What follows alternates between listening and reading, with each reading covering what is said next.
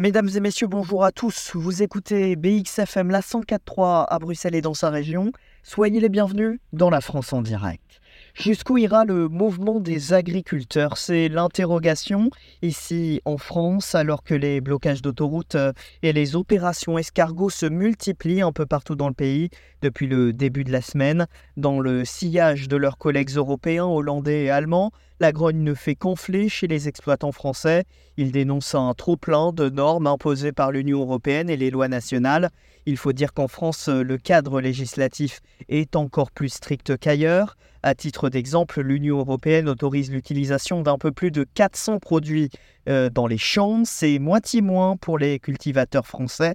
On parle là de produits phytosanitaires plus royaliste que le roi. En somme, c'est un peu ce que reprochent les agriculteurs euh, ici aux normes françaises. Beaucoup se considèrent asphyxiés et dénoncent la concurrence déloyale des pays moins regardants qu'eux, mais qui peuvent tout de même importer en France, comme l'Ukraine. Résultat, euh, des tracteurs qui par dizaines euh, prennent possession des autoroutes, comme dans le département de l'Oise, dans le nord du pays, où je me suis rendu ce mardi. Une autoroute euh, bloquée et qui commençait à prendre des allures de campement. Certains exploitants passent désormais la nuit sur les barrages et tous envoient des signaux d'ultimatum au gouvernement. Ils agitent la menace de se rendre à Paris. Alors aujourd'hui, tous les regards convergent vers l'exécutif. Gabriel Attal, le nouveau Premier ministre, doit s'exprimer d'ici à la fin de la semaine pour annoncer des mesures, euh, je cite, immédiates. Mais quelles seront-elles? Le gouvernement euh, est dans une position plutôt délicate alors que les agriculteurs réclament un assouplissement réglementaire.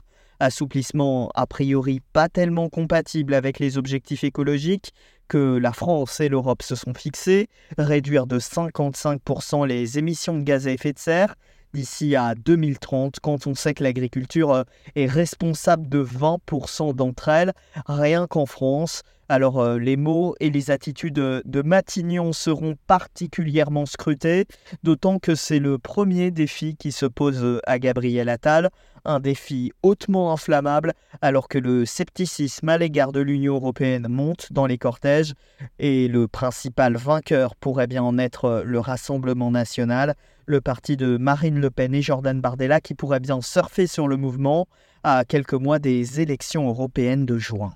La France en direct, c'est terminé pour cette semaine. Merci à vous de nous avoir suivis. À dans 7 jours, même lieu, même heure, sur BXFM évidemment.